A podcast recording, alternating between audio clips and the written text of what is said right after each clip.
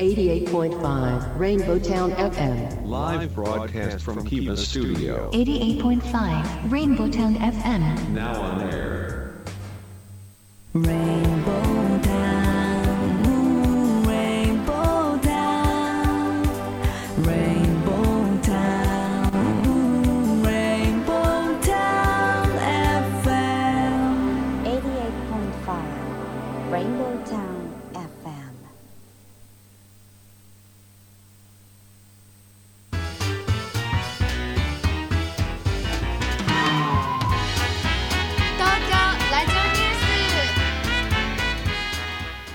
2021年2月16日時刻は14時を回りました FM88.5MHz レインボータウン FM をお聞きの皆さんこんにちは東京ラジオニュースメインキャスターの松ピーこと松本哲弘ですパソコン、スマートフォンを使ってサイマルラジオや ListenRadio でお聞きの皆さん、ポッドキャスト、 Spotify でお聞きの皆さん、こんにちは。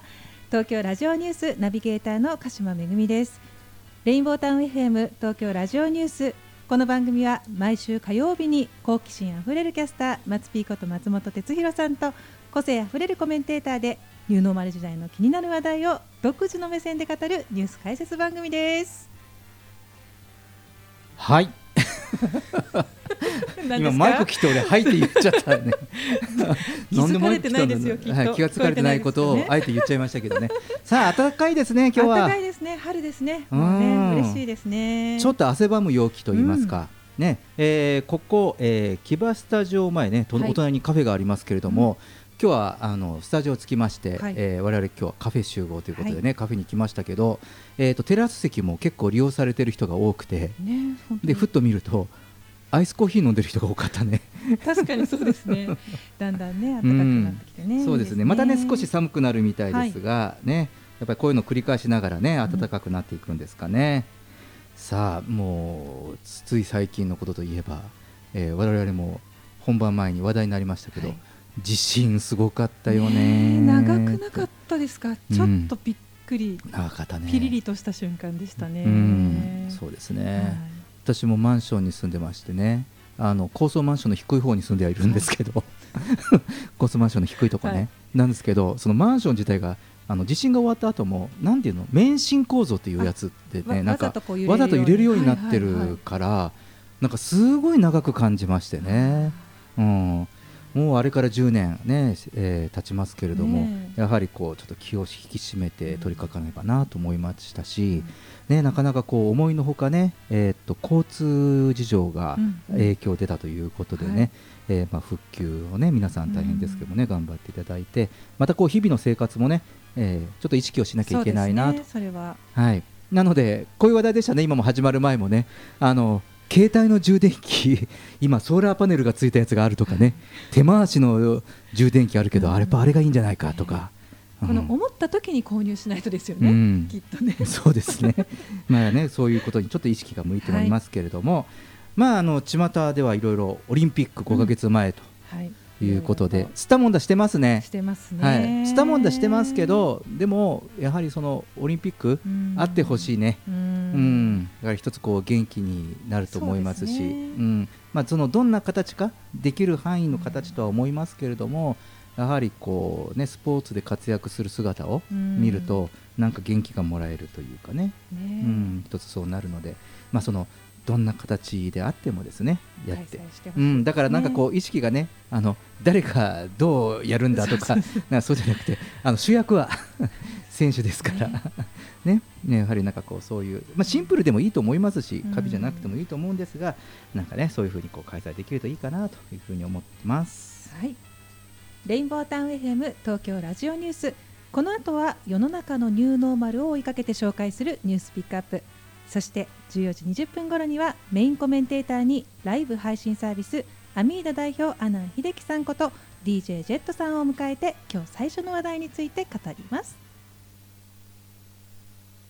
東京ラジオニュース。東京ラジオニュース。東京ラジオニュース。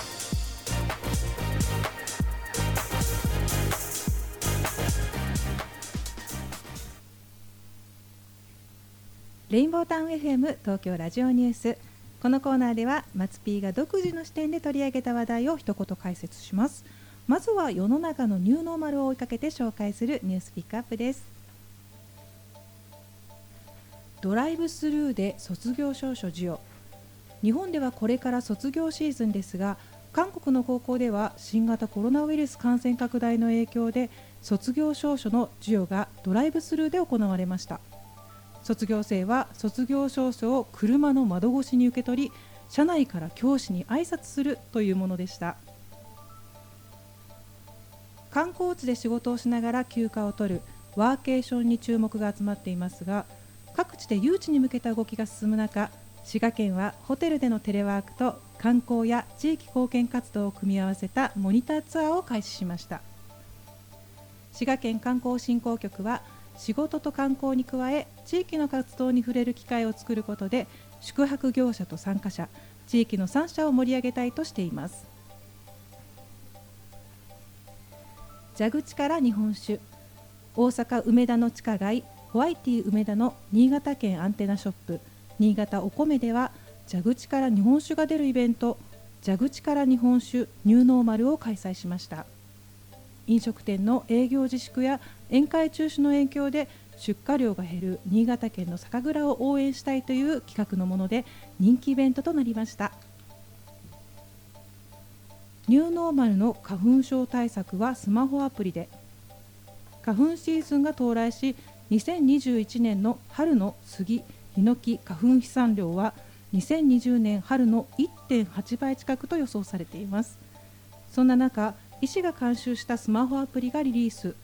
このスマホアプリかゆみ出す目のかゆみ注意報では目のかゆみ注意報を対策と一緒に5段階でお知らせしお薬の使用時間をプッシュ通知で通知するというものです。街に出て巣ごもりを満喫。漫画7000冊を揃えたホテルが福岡天神に開業。福岡市中央区にオープンしたクインテッサンホテル福岡天神コミックブックスがオープンしました。なんとこのホテルロビーに7000冊の漫画を揃え宿泊客は無料で飲み読み放題。泊まらなくても時間料金で利用できます。巣ごもりでのホテル利用の楽しみ方が広がりそうです。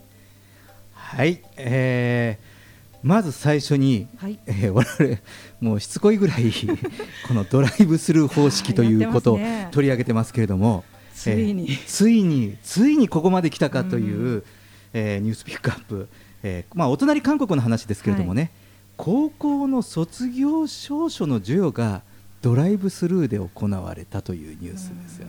ね。うん。窓越しで、うんしか出ないね、うん、わざわざ行って車で行ってね、うん、先生に挨拶先生に挨拶すると、うん。これさこれあの卒業証書、はい。まあ、ニューノーマル時代で言うならばですよ。ここぐらいだと電子卒業証書ねであとズーム卒業式じゃダメだったかな。えどうなんでしょうね。これ 先生に一言挨拶やっぱしたいからってことですかうね、ん、そうですね。これちょっと写真も見ましたけれども、うん。窓越しにね先生が声をかけてる様子でしたけれども。先生大変ですよね これ先生大変でしょうね。先生ずっと立ってて車でずーっとぐるぐる回るん車だとね中腰でずっと話さなくちゃいけない、腰痛になりますね、うん。きっとね。そうですね。まああのもしかするとやってみなければわからない、はい。まあこういうねアナログの良さ、うん。実際に対面するという良さも残しつつのことかもしれませんけれどもね。かもしれないですね。うん、でもあのまあこのドライブスルー方式ね、あのこの高校の卒業証書、はい。卒業式までこうなったかという、えーことでピックアップしてみました。さあで、えー続いては、えーワーケーション、はい。えーワーケーション特集もしてますけれども、えー今ですねこのワーケーションの取り組みというのが、えー各観光地とか、えー自治体で、えー具体的にはい。モニターツアーという形の、うん。えースタートを切っています、で、えー今回ピックアップしたのはこの滋賀県の、えー観光更新振興局振興局の話なんですけれども、えー全国的にですねいろんなところがまずそのモニターツアーっていうのを実施して、でこれあの国の補助っていうか援助もある中でのスタートなんですけれども、やはりそのこのワーケーションって我々も何度も話題にしてますけれども、はい。やったことないからさ従業員側もそうだしあと、まあ、それを提供する会社側、うん。えー経営者さんにとっても本当にねこれがその、まあ、効率化とか、うん。ねその業務効率が上がるのかとかあと仕事をそういう環境でやって大丈夫かっていう話だったりとかあとその福利厚生会社としてはその福利厚生の一環でってなるけど本当に福利厚生として捉えられるかっていうこととか、まだまだやってみないとそうやってみてやってみたことを評価しないとはい。わからないっていうところがあると思うんですよね。なので、まあ、特にこれはもう新しい今まででやったことないスタイルですから、まあ、それをそのきっかけを推進しようという動きの中で各地区モニターツアーなが、うん。えー始まってくるかなと。もうこの春ぐらいから、まあ、緊急事態宣言の、えっと解除と同時同時にあと GoTo トラベルとかそういったものもこう合わせてこういうものが入ってくるんじゃないかなと、うん。始まっていくんじゃないかなというふうに思います。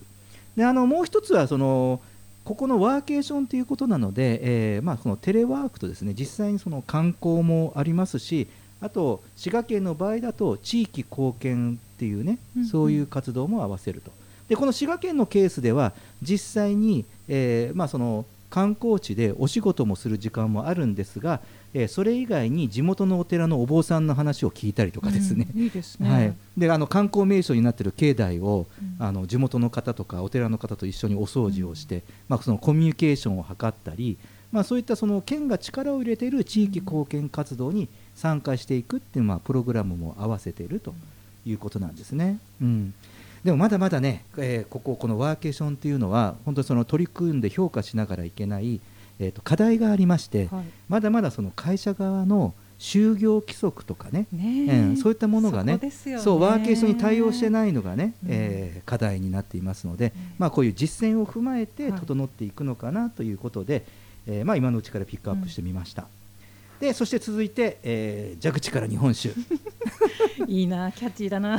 今ねもうここだけでつかみだよね。蛇口から日本酒、うん、なんですけど、まあこういうねあの、まあ、蛇口から日本酒とかあとワイン、ねはい。そのサーバーとかで、えーサーブするとかっていうのは、まあ、よくある話なんですけれども、えーまあ、これはあの大阪梅田の、えーホワイティ梅田の、えー新潟県のアンテナショップでの話ですけれども、えー実際にですねえーこの蛇口から日本酒なんですけど提供のスタイルもまあニューノーマル時代ということで、えーまあ、非接触型に変更していると、でポイントというのはその場で飲むのではなくて専用ボトルで持ち帰ってテイクアウトして、まあ、持ち帰るとか、はい。えー、と専用ボトルとかテイクアウトとかっていうことが、まあ、そのニューノーマル要素が重なってるんですね。でそれとアナログの良さも忘れてなくて、えー現地の酒造とオンラインでつないで接客をうん。行うっていうことれいいとで。ですすね。はい。えー、とこれもあの蛇口の手前にモニター蛇口のところにはい。モニターがあって、そこで酒蔵の人が対面で「あありがとうございます」みたいな感じ言っでた先に蛇口があるんですね。そうそう、口みたいに。うん、へえ。そうなんですねも聞きたくなる感じですね。でもねあのやはり日本酒の管理ってこう大変だから、はいやはりその、まあ、お酒屋さんでちゃんとした温度管理とかうん貯蔵管理してるところでフレッシュな日本酒をえサーブして自分用に取り分けてで、まあ、その日本酒の酒蔵さんから、えーお酒とか、ね原あの由来とかそういったことも聞きながら、まあ、より美味しく、えー豊かにあのお酒を飲んでいただこうという企画ですね。うん、でこれはやはり、まあ、こういう内容ですからかなりの人気イベントだったと。いうことです。このスタイルっていうのはねこれからも出てくると思うんですよね。なので、まあ、一つのこうヒントとしてこういうねうんあのまあ、イベント、うんうん。まあ、人気だったイベントの、まあ、ケーススタディということで、うんえーご紹介しました。はい。で、えー続いては、えー花粉花粉症めぐさん花粉症ですか？私ね、秋なんですよ。秋。なので今は大丈夫です。大丈夫、はい。じゃあ秋に出てほしかったですよね。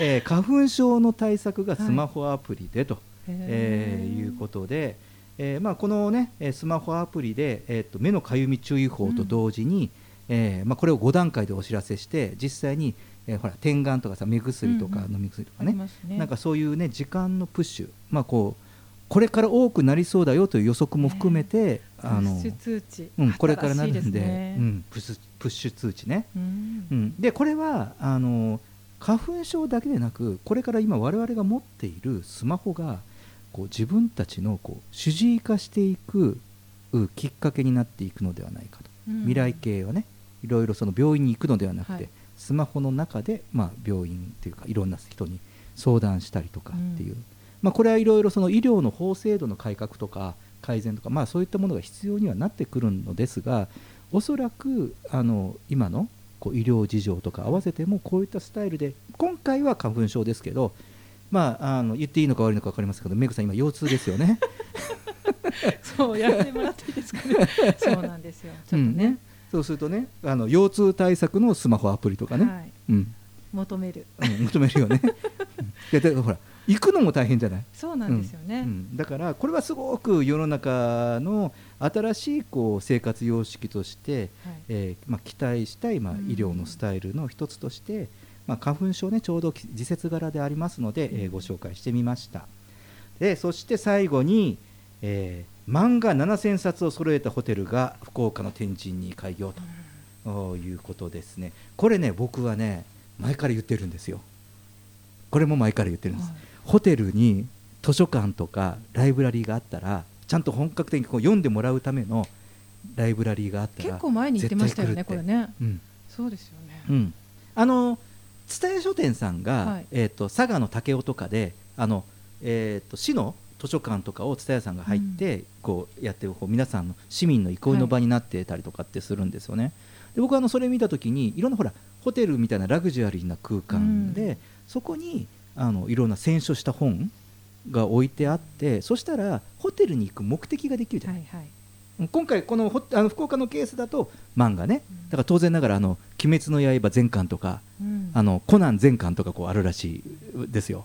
だから、ね。ねゆっくりねホテルの中で、まあ、ロビーでもしかり、うん。あと部屋部屋をデイユースしてゆっくりね、うん。こうね自分のとかあと自分のお友お友達とかと、ゆっくり過ごせるということでこれはねあのこれいいですよ。よくないですか、うん、なんか大人の女性、まあ、私個人的な意見ですけどちょっと漫画喫茶にうん。一人で行って、あー。あのそれこそ「鬼滅の刃」を何十巻も持って、うん。こうソファーで見るっていうのがちょっと恥ずかしい感じがするんですけどホテルでうん。ちょっとおしゃれな感じでうん。見るなら、行きやすいなって思うので、うんうん。これすごいありがたいサービスですよね、うんなかなか行きづらいかなって思ってしまううので。ん、そうですよね、うん。なのでこれはまあ一つのこうヒントとしてなんかその前もあのホテルの新しいスタイルとかをご紹介をしましたけれども、そのホテル自体がその宿泊とかお食事だけを目的にするのではなくて、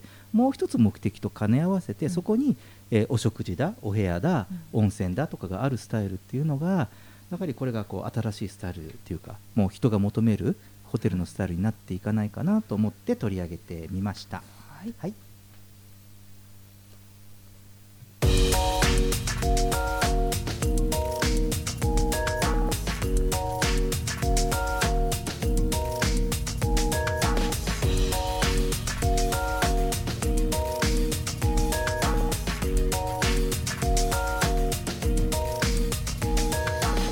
東京ラジオニュース。レインボータウン FM 東京ラジオニュース。今日最初の特集テーマはニューノーマル時代のお金の話消費行動の変化です。メインコメンテーターはライブ配信サービスアミーダ代表の阿南秀樹さんことジェットさんです。よろしくお願いします。よろしくお願いします。さあ今日はですね、はい、来ました、はいニューノーマル時代のはい。お金の話、おキャネの話。お金の話、はい。ギャル男ですか？はい。さあその中でも、えー今回はですねお金を使う方の話ですね。はは。つまりあのお買い物、うん。うん。えー消費行動の話をしようかなと、えー思ってまして。さあまあ何度も言ってますがはい。新しい生活様式が求められる状況になりまして、うんまあ、我々のその消費活動ですねお買い物がどのように変化していったかということを、はいはい。ジェットさんと考えてみたいかなと思いますが、はいさあまあそのジェットさんですね、はいまあ、我々この生活も含めて仕事とか人の交流とか、うん。まあ、その買い物するその消費の在り方を見直すことを、はい。まあ、かなり半ば無理やりに。突きつけられてきたと思うんですよね。はいこれほどそのなんかデジタル化、うん。そのデジタルトランスフォーメーションがうん。短期間で加速したことはそのインターネットの到来からしてもなかったかなと思うんですけど。ね。ないですね、どうでしょう？そのジェットさんのお買い物、はい。その消費の仕方は変わりましたか？そうですね。個人的には、まあ普通まあ、外食は当然減りましたしあー外食減りましたね。あとまあ服を買うこともかなり減りましたかね、うん。アパレルとか身につけるもの。減ったね。減りましたね。したね、うん。でまああと、うん、ほとんど減ってって増えたものっていうとまあ実家とかに帰った時にまあ、うん。じまあ親が年っていうのもあるんですけど、まあリフォーム、うん。あのーまあ老後ちゃんとこう、うんうん。今後そね過ごしていけるようにするとか、うんうん。あの将来的に見越した投資じゃないですけど、うん。そういうものにお金使ったりとか、うんあとはなんだろう薬局とかは増えましたかね。なんか体感的になんか薬局行く回数増えたなっていう。薬局回数増えたんですか？なんか増えた気がしますね。あやはり健康に気遣う？そうですかね、はい。予防とか。はい。うん。まあ、マスクとかも買ったりもしますしね。あ消毒液とか。うん何気に、はい。あの商店街を通ると薬局でマスク置いてるかな置いてないかなっていうのをなんかチェックするようになったかもしれない。そうですね。ももともと僕うがい手洗いをあんまりしない人だったんでそういう意味ではもともとしてる人は変わらないと思うんですけど、まあ、するようになって、うんうん。すごくなんかあ薬局こんなに行く機会増えたなみたいな実感はありますけどね、うん。はい、なるほどね。そうですね。まあそんな中でやっぱり一番、うんこのその消費行動として、はい。まあ、多くの、まあ、私たちも含めてですけれども、はい。まずその買い物する場所がうん。オフラインからオンライン、うん。オンラインで物を買うっうん。ていうことが変わっまあ、多くなってきたんじゃないかなはい。ということ、ね、あのこれあの、えー、と EC の,、うん。あの消費が、まあ、高齢者も、はいはいはい。購入率が高くなってますよっていうのを、うん。えーまあ、あの前々回の番組でも話をしたと思うんですが、はいまあ、そういう傾向が出てきたりとかあとそのネットワーキングとか、まあ、オンラインのコミュニケーションに時間を増やす、うん。まあ、それ我々も増えましたよね。オンライン上でいろいろやるっていうことが増えましたしはい。やっぱりその SNS に向かうっていう時間も増えた、うん。でそういう中で我々がはい。物を買う、例えばその商品はい。商品のブランドをうん。認知したり、はい。新しく知ったりとか、はい。あとそのそう商品をどういうふうにして選んでいこうかっていうことも、今までだったら少しアナログ的な要素を入れたと思うんですよね、はい。あのネットで見て実際のリアルで、例えば街に出て実物を確認して買うとかっていうプロセスがあったと思うんですけど、うん。それが吹っ飛んでしまって、はい。でじゃあ実際にネットで見たものを、えー確認するためにうん。動画で紹介をしてあったりとか、うん。やっぱりその映像であったものをその自分がお店に行ってリアルで確認したかの代替えにしてはい。物を買ったりとかっていうことで、うん。なのでその認知とか購入の方向、まあ、いわゆる、えーまあ、物を売ってる人と買う人の関係性がだいぶ変わった気がするそうんですね。ですけどね。まああのーうちのでもそのライブコマースっていうのをやってて、あとまあ例えばインスタの広告運用とかまあそういうのもやってるんですけど、うん。あのーまあなんてなんていうんですかねやっぱり物を見て触って買うのと違うのでやっぱりじゃあ何をユーザーが信頼して買うかっていうと、うんうん。やっぱりその物っていうよりは誰から買うかうん。っていうのがその信、まあ、個の信用っていうのがもう一回そのネットだからこそ触れないしうんうん。わからないから、まあえっと口コミとかレコメンドとかを見ながら、あとは、まあ、インスタグラマーとか誰から買うかっていうのを、うん。えーまあ、が必要になって、うんうん。そうすると意外となんか昔の商店街うん。じゃないですけど商店街のあのおっちゃんが言うことは間違いないとかっていうのと同じで、その商店街のおじさんは間違ったこと言うと噂で悪いこと言われたら困るからやっぱり勉強したりししてたと思うんですけど、うんうん。意外と、まあ、ソーシャルメディアとかで物が売れるっていうのは、うん。えーまあ個の信用とかっていう方にままたも戻ってきてるうんのかなっていう感じはしますね。僕はあのそのソーシャル SNS とか、はい。まだまだ使い方が、はい。えーなんだろう、まあ、未未熟だと思うんですよね、はい。その利用リテラシーというか、そのはい利用者の、うん。えーっとこうスキルっていうのがその僕らはテレビとか、まあ、はい。今ラジオもやってますけどマスメディアではい。育ってるじゃないですか、だからソーシャルメディアをまだまだマスメディア的に使ってしまう、ださっき言った通りそり誰から買うかが大事になってきたら、うん。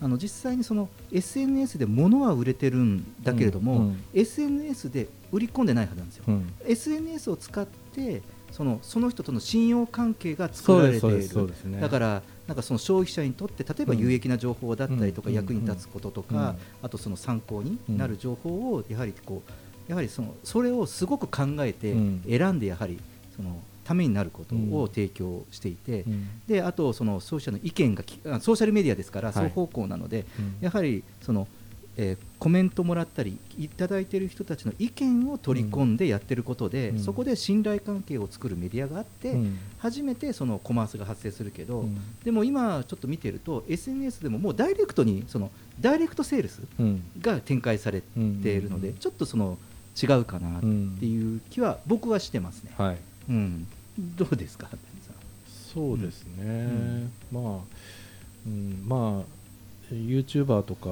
ん。ね、インスタグラマーとかやっぱり嘘は言わないとか、うん。そのまあ、いくら儲かってもやっぱり自分のフォロワーさんが離れることっていうのが非常にうん。一番自分の信用をなくすことなので,、そそうですよね。のためにうんはっていう部分で、うん。えーまあ、この信用の時代だなっていう気はしてますね。でかつそれが多分誇張、うん。古代誇張しないところなんでしょうね。そうですね。だから、うん。まあ、CM の時代大きいマスの時代から、まあ、この信用の時代っていうところに来てるかなっていう実感はあります、そうですよね。だからやっぱこう個人の発信とかでもどうしてもこうこう自分をこう高くよく見せようとかってするところは、はい。多分次、まあ、SNS のうん。次の世代的にはやはりそこは淘汰されていくそうですね淘汰されていきくるなっていうふうに、そうですね、うん僕は思いますね。はい。うん、さあさあ、えー、とそれとですね、はい。えーこのその消費行動の話ですけど、やはりその景気が後退してます、ぶはい。っちゃけ、あの日経平均株価がどうなぜ上がっているのか、またその話題は別にしておいて、それもしたいけどな。僕もそれもしたいんですけど、はい。実体経済自体はですね、うんまあ、我々がもう誰もがですね景気が後退して、はい。これはもう世界的に消費行動としては節約はい。傾向を生んでいると思うんですよね。うん。まあ、つまりはその支出を減らしたい人が多いわけですよ。うん。はい。だからまあ今後もこのそういう消費が低迷傾向は続いていくというふうに思われるんですが、うん。まあ、大きく2つの行動があると考えていて、はい。え1つは消費する量そのものを減らすこと、そっちの方向ですよね、はい。まあ、あらゆる生活必需品のその消費量を減らすこと、ね。うん。支出を単純に減らすっていうことにあることと、おおかずの数が減るそうですか、ね、数の数が減る。品目が減っていくわけです、はいはい。靴3足が2足になっちゃいとかするんですね。はい。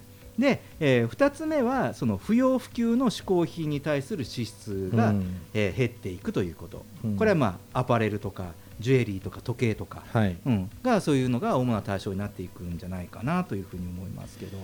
そうですね、まあこれは僕自身もうん。この通りで、まあしせこれ両方ですね。生活必需品も減ってるし、うん。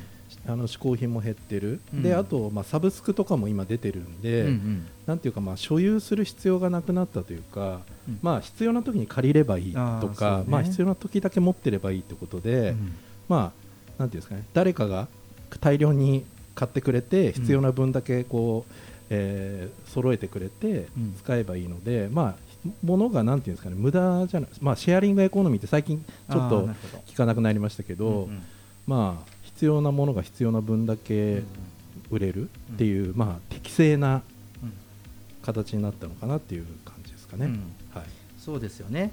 だからまあこうなんか適正量適正価格みたいなところに、うん。まあちゃんとこう平準化していくこう経済になっていくのかなという感じもしますけど、さああのそれとですね、はい。えーとちょっと他に、うん。えーまあ今後、えーこのニューノーマル時代のお金、まあ、消費を考えていく上でのキーワードをはい。ちょっといくつか選んでみたので、ほうほう。えーちょっとご紹介しながらちょっとジェッツさんとは続き話してみたいかなと思いますけど、はい。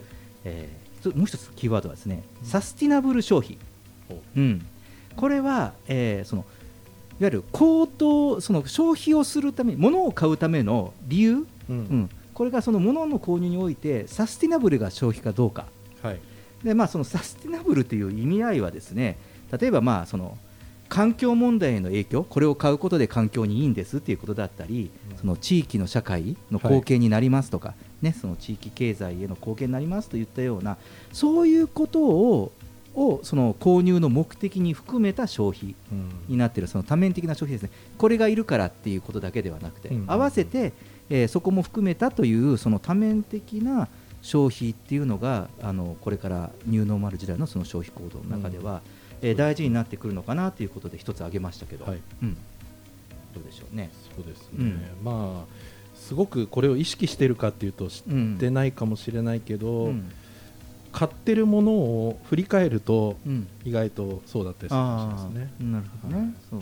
だからそこはあのある意味高品質とか、まあ、その品質がよくってっていうものを買う理由が、はい。そこにもつながっているということだと、はい。あくまでもやはりそのいらないものを買うというわけではなくてね、あのバランスだと思います、この多面性は。はい。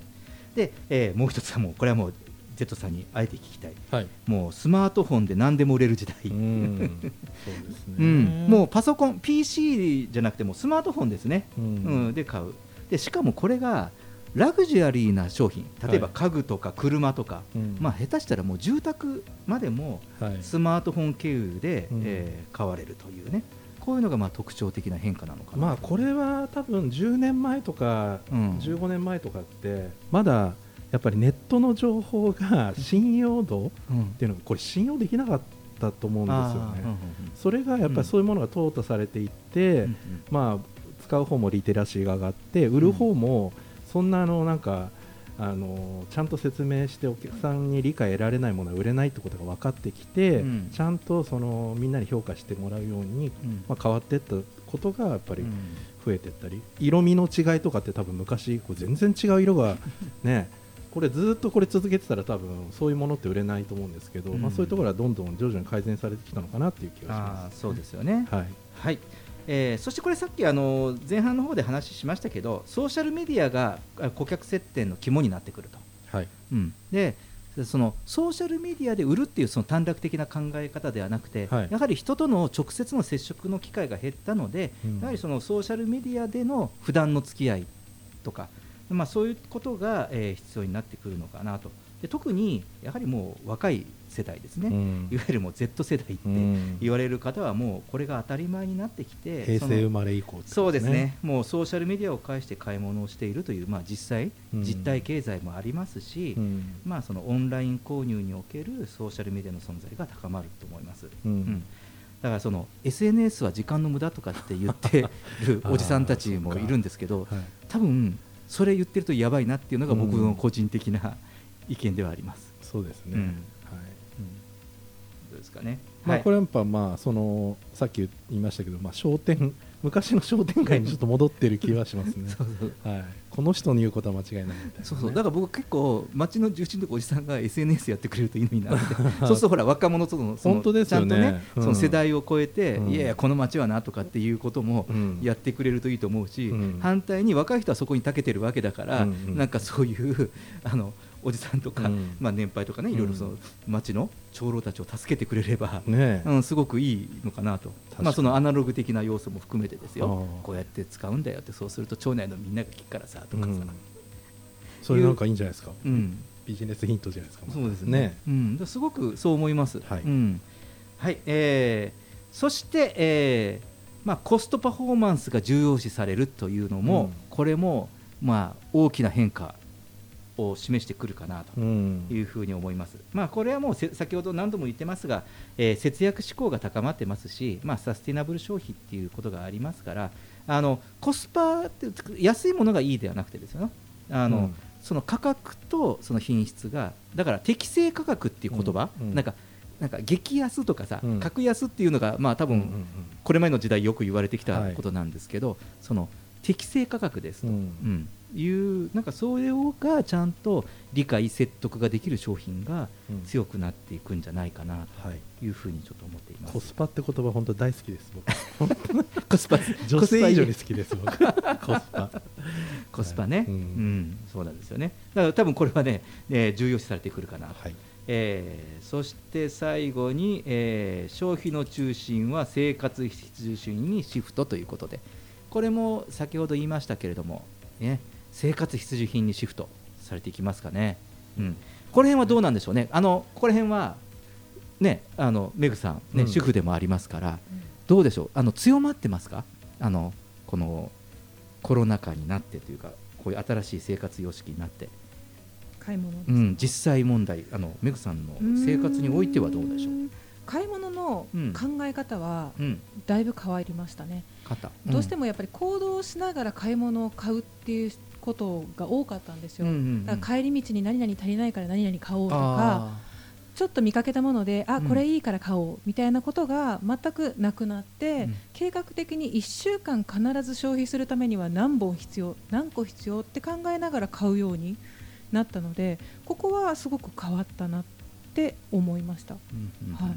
なるほどね。確かに。だからだからそれも節約経済なうのよ、ん、そうですね結果、無駄もなくなったし、うん腐ることもなくなったっていうのはありますね。うんやはりねまあもう無意識っていうか意識もしなくてまあ世の中の流れとしてやはりこうなってきてるんですよね。はい、ありがとうございます。さああの今日はですね、えーまあその消費者の行動がまあ我々も含めてですけどどんな風に変化しているかっていう話題をしてみました。でまあそしてまあこの変化がですねあのまあ我々の今後の生活とかいろいろそのご商売、えービジネスをされている方にとってはやはりこの購買の変化に合わせて、えー、とサービスやものを販売していく必要があるのかなというふうに思います。はい、ジェットさんどうでしょう今日の話。そうですね、まあ、自分もうこ今回は本当に自分の生活振り返ってもこのまんまだったんで、うん。もうもうスッと入ってきましたね、もうワインとか昔高いもの買ってたけど、今もうコスパのいいものしか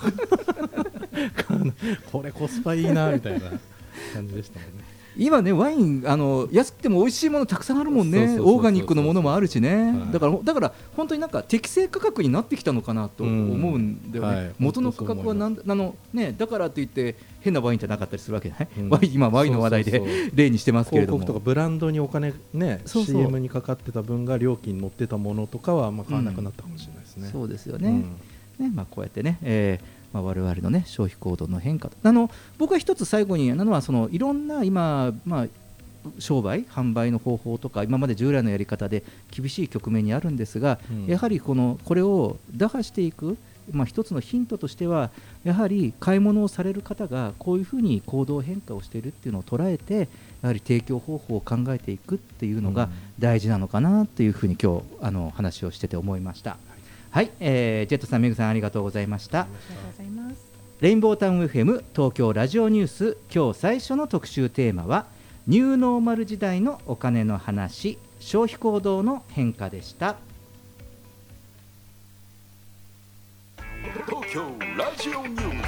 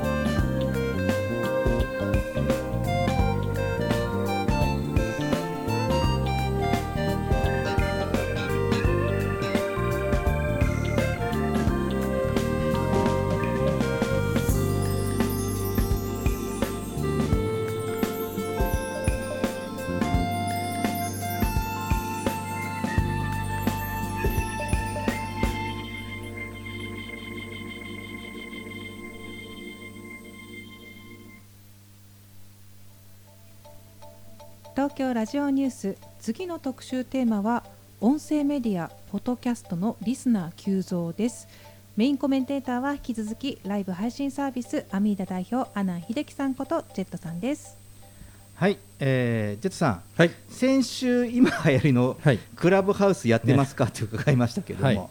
その後どうですか？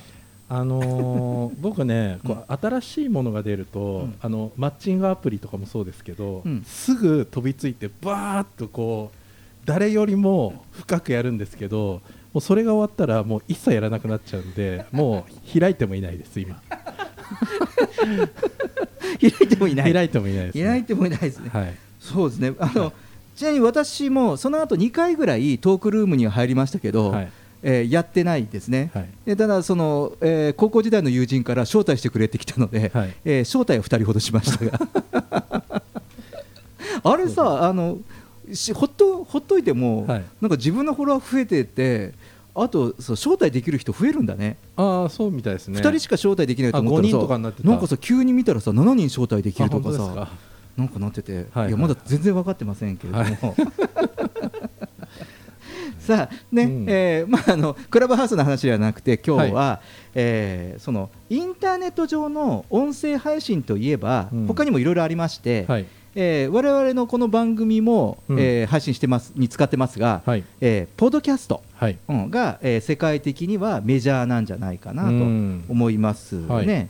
あの日本ではまだまだな感じもしてるのかな、我々がこういう業界にいるからメジャーな感じは。僕は結構最近はい。ポッドキャストあいろんな番組やってるなーってうん。他局も含めてすごい思うんですけどね。はい。うんまあ、その特に、えーもうアメリカでは国民の半数以上は聴取しているっていう話で、うん。まあ、リスナーが急増している音声メディアなんですね。はい。まあ、いずれにしてもその音声メディアが2021年台頭してくるんじゃないかなということで、うん。まあ、こういう感じで特集で取り上げてますけれども、えー手元にですねちょっとまたしても資料データがありまして、はい。えー朝日新聞社がオトナルと共同で、えー昨年12月に共同実施したポッドキャストの国内の利用実態調査の概要、ね。えーポッドキャストレポート in Japan うん。ポッドキャスト国内利用実態調査ですね、えー2020として今年の1月26日に公開。ほやほやですね。ほやほやです。ほうほう。だから去年の12月にに実施して、うん。1月26日に、えー調査結果を公開しましたので、うん。ちょっとこの調査を、えーご紹介しながら進めていこうかなと思います、まず、うん。えー国内のユーザー数、はい。えー我々の手元に数字がありますが、はい。えー国内推計ユーザー数ははい。1100万人を超えてます。ええどうどうですか？このこのこのライブ配ポ信とかこのッドキャストこの1100万人結構すごいですね。すごいですよね、はだからあのよくソーシャルメディアで、うん。えーっととかメディアであの Facebook ユーザーとか Twitter ユーザーとか Instagram ユーザーとかあるじゃないですい、か、うん。はいはい。もうこれに並べてもいい数字ぐらいまで来てますね。そうですね、うん。これは多分あのー僕らの親の世代うん。とかはまあさすがにポッドキャスト聞いてないと思うんで 若い世代って考えたらかなり多いですね、これ。1100うん、万人ね。そうですねだからその7人に1人はポッドキャストを月に1回以上聞くという、うん。実態なんですね。はいはいで今、ジェットさんおっしゃった通り、ポッドキャストのユーザーの半数は20代から30代です。うん、僕らの段その上の段階の世代の人たちが人数全体的に多いじゃないですか。うん。だからその少ない世代の中の 若い世代でこれだけいるってことは、いやかなりこれ来てますね。うん。そうですね、うん。かなり、えーっとこれは、えーびっくりしました。日本でも、まあ、なんていうんですかね、こう黎明期うんが終わって、うん。だからこれからダーンと来るんじゃないかなとはい、いうふうに思いますけど、うん。さあもうねでねそのユーザーの半分半数近くはこの1年以内にポッドキャストを聞き始めた人ばっかりなんですよ。なるほど、うん、だから我々今こうラジオの観点から話をしてるけど、うん。ラジオユーザーの意向ではない。うんかもしれないですよね、はいはい新たに例えば音楽が好きとか、うん。うんやはりこうひいきのアーティストがポッドキャストでも配信しているとか、うん。まあ、今いろいろ Spotify だなんだっていろいろ、はい。うんえー音楽配信サービスもありますから、まあ、うんそういった中ででしかもそのポッドキャストっていうのは今連携してますからね。はい。いろんな音楽アプリと連携してるので、うん。その関係でも増えてきてるのかなと。うん。ただここ1年以内の話ということなんですよね。はあだから急激におそらくそのグラフは今手元にはないですけれども、うん。おそらくこう急勾配しているようなユーザー数の増え方じゃないかなというふうに思います。はい。うんでそれで先ほどもお話した通りユーザーの7割は週1回以上聞く、うん。うん、ほぼ毎日も2割いると、ね。えーこの番組週1回の放送ですよね。はいは可能性は広まりますな、いねえ。いいですね。うん、そうなんです、うん。でそれとそのやはりそのポッドキャストを含めこれ前も言ったんだけど、うん。音声のこれを音声メディアを聞くユーザーっていうのはうん。情報感度が高い傾向にあると、ほうほうほう。うん、だからいろんな情報を取る中で音声もそうですしあといろんなことをやりながらながら聞きもしてるっていうことなので、うん。えー情報の授受感度が高いという傾向にあるはい。でかつですね、えーこのユーザーは音楽社会問題ビジネスへの関心が相対的に高いと、うん。で実際にこれって数字で分かるじゃないですか。ポッドキャストって聞いてるユーザーが分かるから、はい。あのいわゆる誰が何人聞いてどういう属性が聞いてるのかっていうのがデジタルだから、うん。他のそのラジオとかと違って分かるはずなんですよね。はいはいはい。でそうすると、えーこのパポッドキャストで聞くジャンルのトップ3は、うんうんうん。ニュース、うん。音楽その次が、えーコメディとかお笑い。おおこれまさに東京ラジオニュースじゃないですかね、ニュースでビジネスで社会問題。なんかしかも俺たちがこうかなり計算高いように言ってますが いやー結果ビンゴですな。ああそうですね。あの実際に東京ラジオニュースもポッドキャストで、うん。えー、とニュース解説というカテゴリーで、はい。えー、と200位ばいわゆるそのランク外はい。からスタートして、はい。でガーッと6位まで上がったんですよね、6位まで。6位まで上がって16位ぐらいいって30何位とか言って、うんもうすごいランク化ランが激しいんですけど、でもこれってあの日本国内だけではなく、CNN も含め、他のニュース解説とか、あと、えー地上波、そうですね、AM のニュースも含めの全体の中でなので、非常にこういろいろこう可能性を感じてますし、これだけ乱高化するっていうことは、聞いてる人たちがいるから、すごい動くんだろうなっていう僕もなんか最近ニュース聞くようになったんですけど、うんうん。なんか前は、うん。まあ、仕事しながら耳でこう音楽聴いてるとか、うんうん。やっぱりこう情報がこう目とうん。耳別の情報をこう入れてたと思うんですよね、うんうん。でこう耳にこう、えー引っかかるうん。ものを取り入れるみたいな、うんだからあだったらニュースとか聞いてて、うん。えー、と聞き流してても、うん。まあ、何かこう引っかかるものがあれうん。ばキャッチしていくみたいな、うんうんって考えると逆に今度その映画とか、うん。目とか耳とかうん。あと演劇とかそのそういうなんて言うんだろう全部こう、うん。五感を使うものっていうのが、うん。どんどんこう贅沢な時間っていうになっていくっていうか、そうですよね。そうですね、うん。体感できるもの温度とか匂いとか、あのーそういう五感を体感その一つのものに集中することが、なんか高価な時間っていうか、いい時間、そうですよね。うん。でも普段はやっぱ情報がいっぱい溢れてるんでバラバラにこう、あのい や何々しながら何々するみたいな、うん。情報が多い時代だから、うんまあ、やってると思うんですけど、うん。まあ、そうするとやっぱ休まらないんで、うんなんかあのそういう有意義な時間っていうのはそういうことかなっていう。はい。そうですよね。はい。でそして最後に、えーこのポッドキャストユーザーの半数近くは新聞とかニュースの閲覧記事があ記事の閲覧が増える傾向にあるということでした。うアウトプットがあるんですよね。うん。なのでまあちょっとねこのポッドキャストというのもまあ音声メディアが台頭する2021年ちょっと注目かなとはい。思いまして、はい。話題にしてみました。はい。はい、えージェットさんありがとうございました。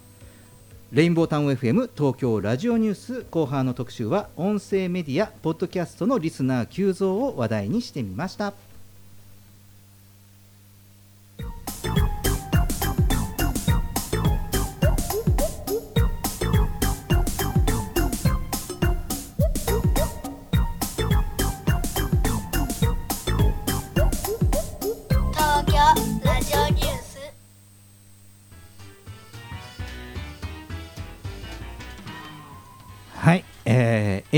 ーエンディングです、もう少しポッドキャストの話したかったんですけどね。ねしたかったですね、うん、ちょっとちょいちょい取り上げましょうか。そうねはい。あの我々の東京ラジオニュースのポッドキャストニュース解広説告じゃないですよ。今日本当に。でも聞いてください。そうそうそう。ね。ちょっとランキング発表とともにですけど、い、やーあのねまあ結果論ですけどね。ちょっとこういうニュースもねあるかなということで、えーまあじゃねメグさんは、えー腰痛気をつけてくださいね。風スーツちょうだいはい。東京ラジオニュースでは公式ツイッターと公式フェイスブックページを開設しています。皆様からのご意見ご感想全国からの情報はハッシュタグ東京ラジオニュースとつぶやいてみてください。それでは月替わりのエンディング曲でお別れしましょう。2月の曲は神戸を中心に活動するロックバンドオフラバー。ボーカルギター中本たつきの力強く耳に残る歌声をお聴きください。オフラバーの最新シングル「恋の月」から「夜の月」です。東京ラジオニュースお付き合いいただきありがとうございました。また来週お会いしましょう。